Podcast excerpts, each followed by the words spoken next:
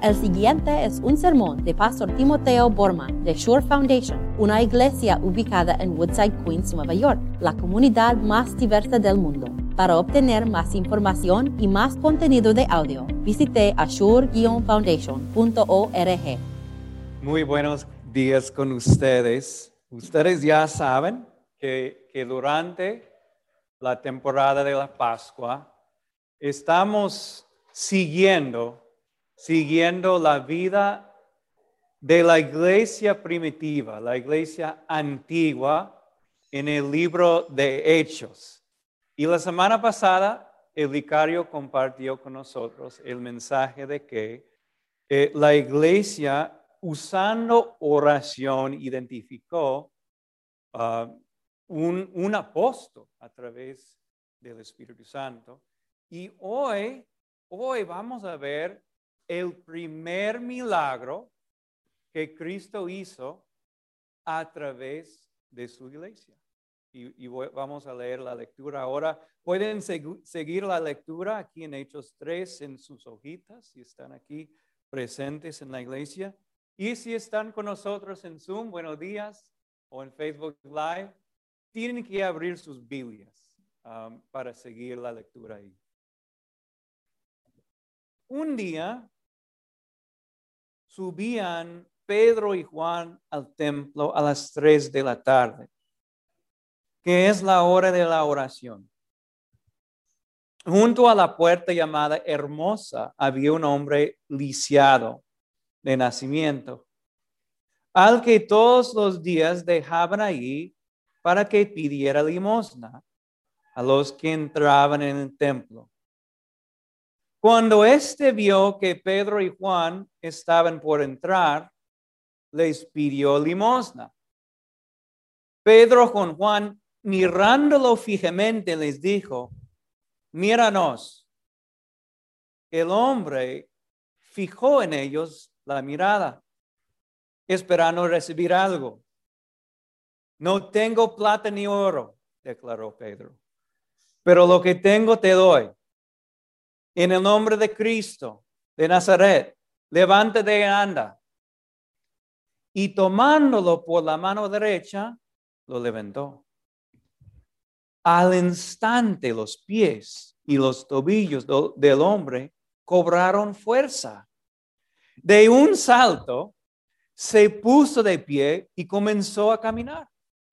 Luego entró con ellos en el templo con sus propios pies, saltando y alabando a Dios. Cuando todo el pueblo lo vio caminar y alabar a Dios, lo reconocieron como el mismo hombre que acostumbraba pedir limosna sentado junto a la puerta llamada Hermosa. Y se llenaron de admiración y asombro porque, por lo que le había ocurrido. Esta es la palabra de Dios. Espero que estoy equivocado, honestamente. Um, eh, oro que eh, no tengo razón,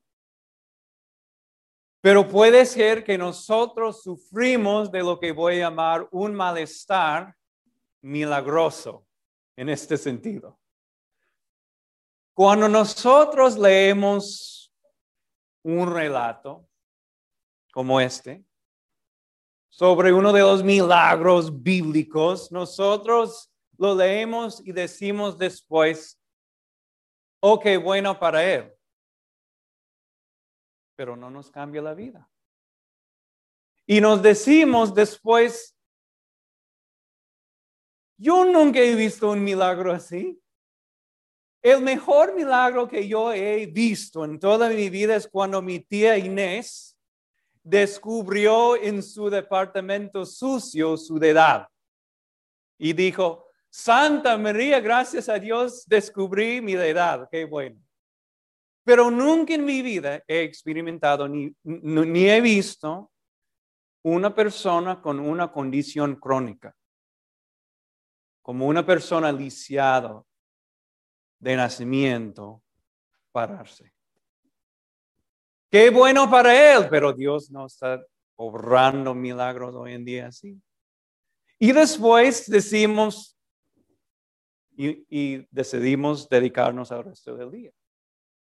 Este es lo que voy a llamar un malestar milagroso.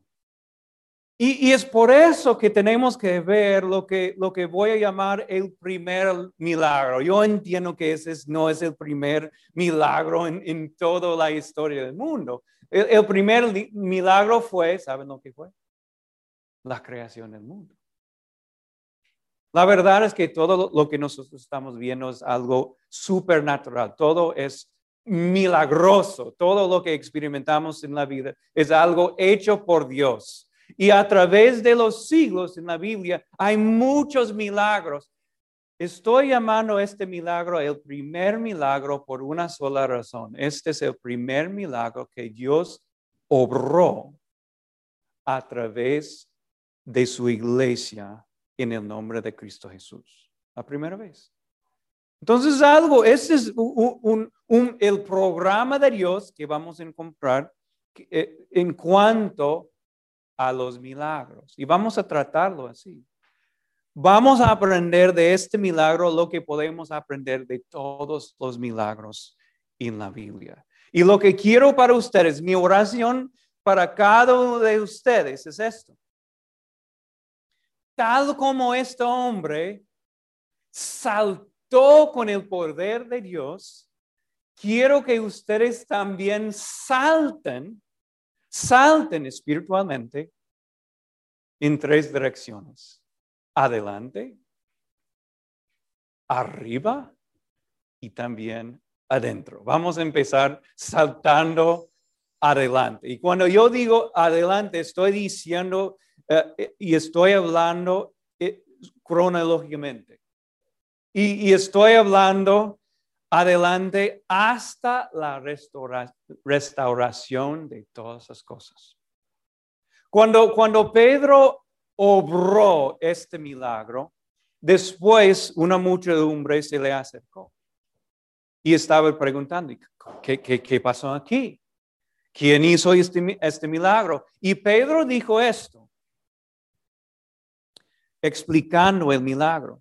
él dijo esto va a venir el tiempo de la restauración de todas las cosas. Lo que estoy diciendo es que cada vez que estamos viendo en la Biblia un milagro, estamos viendo nuestro buen futuro. Porque este es el plan de Dios, ¿no, no es cierto? Isaías, el profeta Isaías en el, en el Antiguo Testamento dijo esto, que, que algún día va a venir el momento cuando todos saltarán, incluso los cojos, él dijo como un siervo. Y cuando Juan el Bautista, cuando él estaba dudando, es, es Jesús de Nazaret, el Cristo, Jesús respondió diciendo, primo mío, no es cierto que los ciegos ven y los cojos anden. este, este es el plan de Dios. A través del Mesías va a venir restauración físico, pero no solamente restauración físico, sino restauración completo. Ese hombre no sufría solamente en sus piernas, sino emocionalmente y también espiritualmente. Un erudito que, se, llama, que se llama Michelin cambaleó esa, e, e, esa historia desde su rueda de sillas. Y ella notó algunas cosas acerca de esa historia, que, que nosotros, muchos de nosotros son gente, somos gentes ambulatorias, ¿no es cierto? es muy difícil para nosotros reconocer los sufrimientos de ese hombre. Pero vamos a tratar. Cuando una persona tiene una discapacidad personal, muchas veces su identidad es su discapacidad. Y aquí, mira, ese hombre no tiene nombre. Y, las personas en esta historia tampoco sabían su nombre, solamente saben lo que ellos sabían acerca de él, solamente su discapacidad. Es un hombre lisiado. Y ese hombre estaba acostumbrado a ser una persona anónima. Las personas estaban pasando y a veces echaron oro y plata ahí, pero no dejaban y no paraban ahí para conocerlo, para hablar con él, para saber su nombre. Entonces, cuando Juan y Pedro estaban ahí, ni siquiera el hombre lo estaba mirando. Y eso es algo difícil. Yo, mi, mi, mi, hermana, algunos de ustedes conocen mi hermana Elizabeth, mi, mi hermana mayor. Ella tiene síndrome de Downs. My big sister tiene síndrome de Downs. Y probablemente no saben esto, pero por muchos años mi hermana mayor asistía, asistía a la escuela conmigo, en el mismo salón uh, de la escuela. Estaba mi hermana mayor y mi gemelo, tres hermanos en el, en el, mismo salón. Mi hermana que tiene síndrome de Downs y mi gemelo y yo, tres hermanos. Algo increíble. Nosotros por muchos años juntos. Y ah, eso es lo que me pasaba muchas veces. Mi hermana puede conversar súper bien, se graduó de high school, pero muchas personas tenían miedo de ella. Entonces, si, si, si querían saber cómo está tu hermano, ¿saben lo que ellos hicieron muchas veces? Ellas estando aquí a mi lado. ¿Y cómo está tu hermana? Pregúntale, está ahí.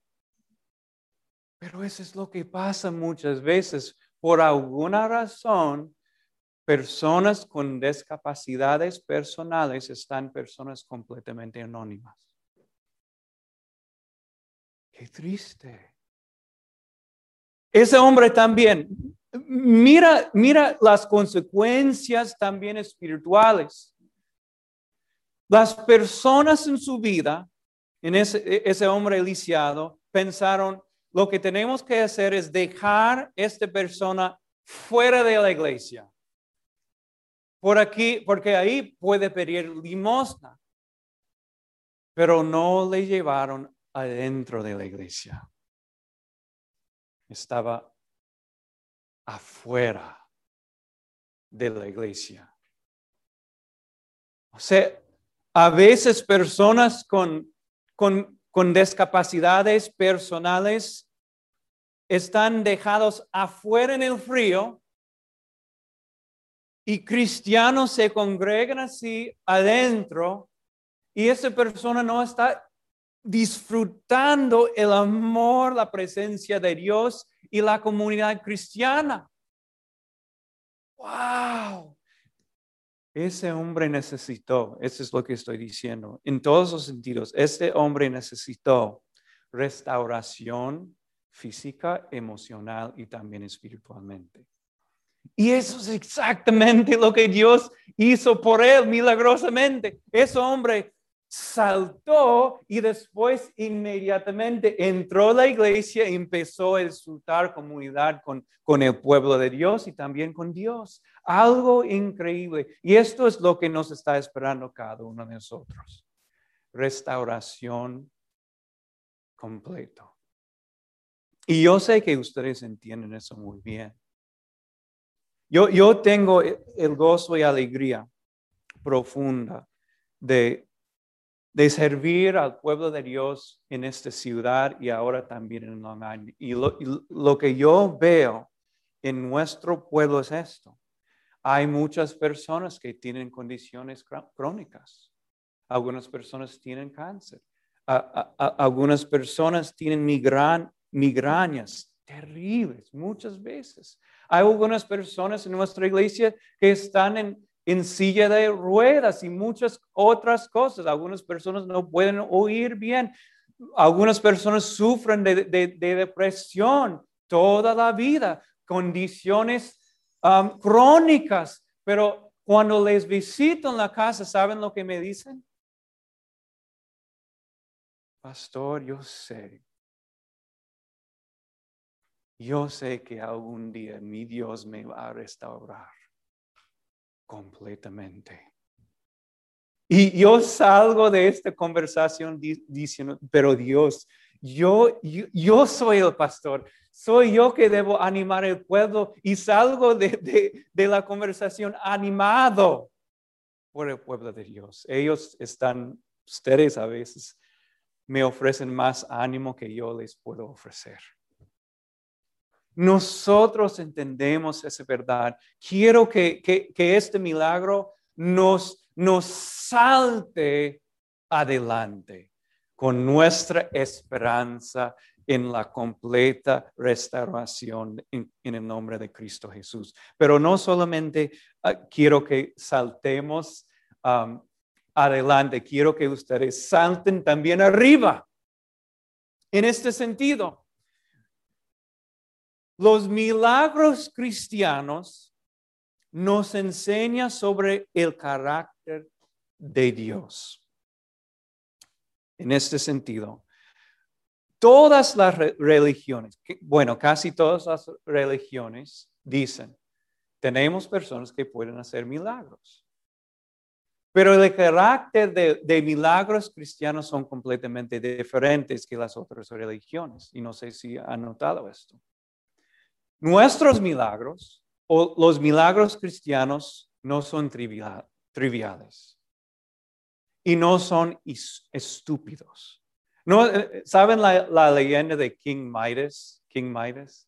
Cada cosa que el rey Midas tocó cambió, se convirtió en oro. No hay ningún milagro así en, la Biblia. Ese sería trivial, algo egoísta. E, egoísta. Y, tampoco no, hay en la Biblia ningún milagro donde Dios está alimentando a todos los ricos o dando casas gigantes a todos los ricos. Dios no hace milagros así. Y en este, este milagro en particular, mira, Juan y Pedro, ¿cuánto dinero tenían en este momento? ¿Cuánto dinero? Nada. No estaban mintiendo. Cuando ellos dijeron, no tengo plata, no tengo oro, no estaban mintiendo. Estaban buscando en su bolsillo, me imagino. Oh, lo siento. Tampoco no tengo nada para la ofrenda en la iglesia. No tengo nada. Pero ¿saben lo que Dios no hizo?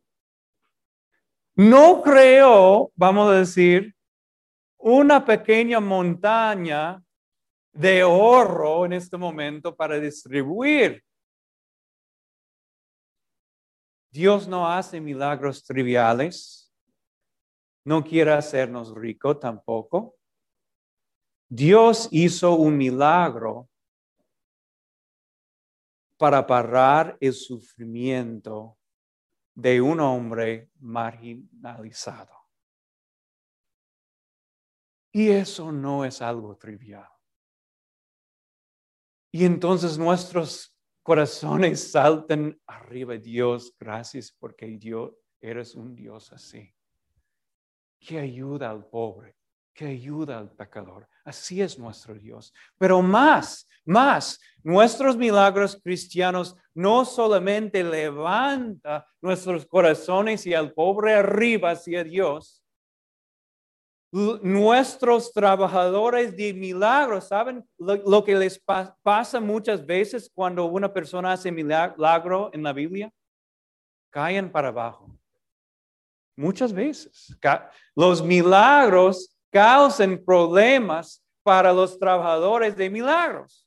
Entonces, cuando esto pasó, este fue peligroso para Juan y Pedro. ¿Y saben lo que les pasó?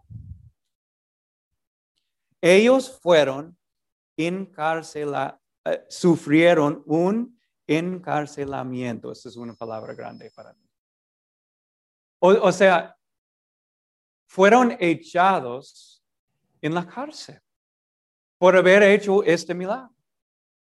So, so, cuando Dios hace un milagro, nos levanta a nosotros y Él cae. Piensen, por ejemplo, en, en en el milagro de milagros. por un momento, que es la encarnación, en la encarnación. Dios hecho hombre, el milagro de milagros. La encarnación nos levantó a cesar con Dios, pero causó para Dios muchos problemas. La encarnación le hizo capaz de ser despreciado. Le hizo capaz de ser traspasado. Le hizo capaz de ser crucificado, le hizo capaz de ser matado, de, de ser sepultado. O sea, cuando Dios hace un milagro, nos levanta a nosotros y a través de eso somos redimidos, somos perdonados, tenemos vida eterna con Cristo Jesús, pero Dios bajó. Nos salta para arriba, ¿no es cierto? Y Dios tiene que sufrir. Así es el carácter de, milagros cristianos. Ahora, este es algo, un punto muy secundario, pero voy a decirlo de todos modos. Ahora, este, e, este lo que les he enseñado ahora es un buen criterio. Si, si quieren, porque hay muchas iglesias aquí en Queens y en Nueva York que van a decir, podemos hacer milagros para ustedes. Ustedes saben lo que estoy diciendo.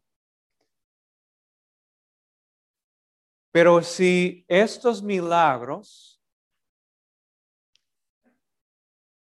este, si estos milagros le, le causa riquezas para esta iglesia, le, le da poder a causa de este milagro o, o, o algo así, yo creo que debemos decir, no es un milagro verdadero.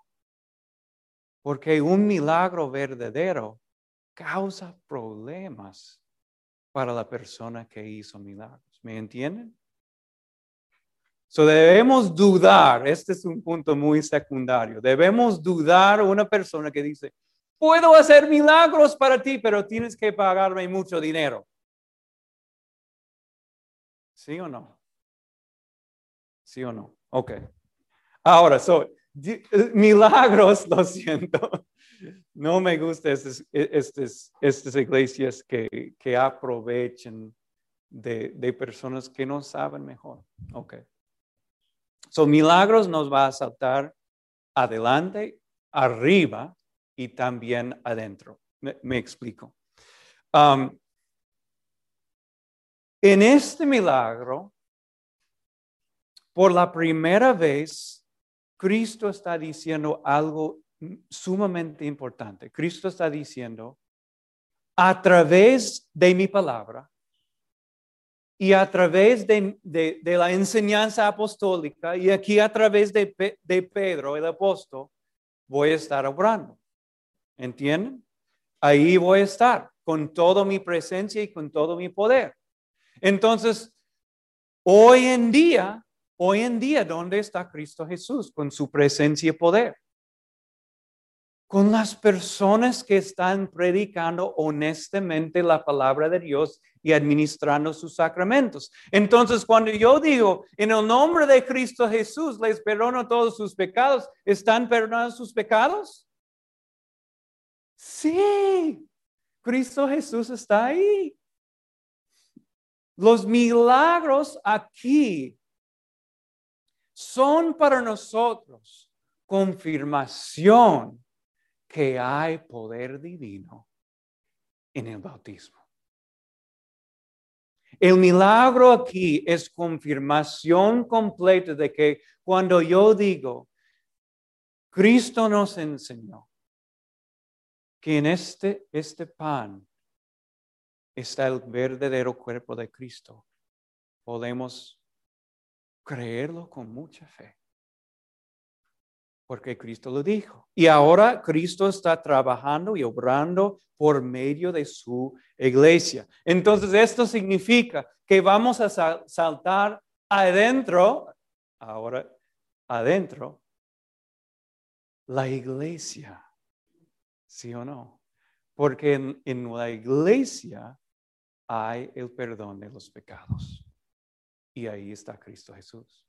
Y esto significa diferentes cosas para diferentes personas. Si ya eres miembro de nuestra iglesia, esto significa que van a seguir involucrándose en la palabra de Dios y en los estudios bíblicos y también en los sacramentos. Si no eres miembro de, nuestra iglesia y estás aquí, ¿por qué no?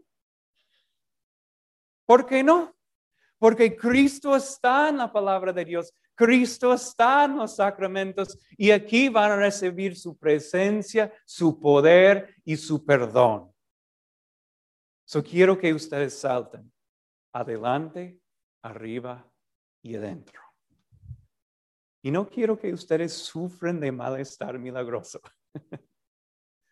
Porque los milagros son para nosotros la confirmación de que no eh, estamos esperando restauración completo. Algún día va a venir el día cuando ya no vamos a sufrir depresión. Va a venir el día cuando ya no nos duele, no sé, el tobillo o, lo que sea. Estamos esperando el día cuando Dios una vez más va a bajar para nosotros, para que nosotros subamos con Él. Y sabemos 100% que Cristo Jesús está presente poderosamente con nosotros a través de su, su iglesia. Amén.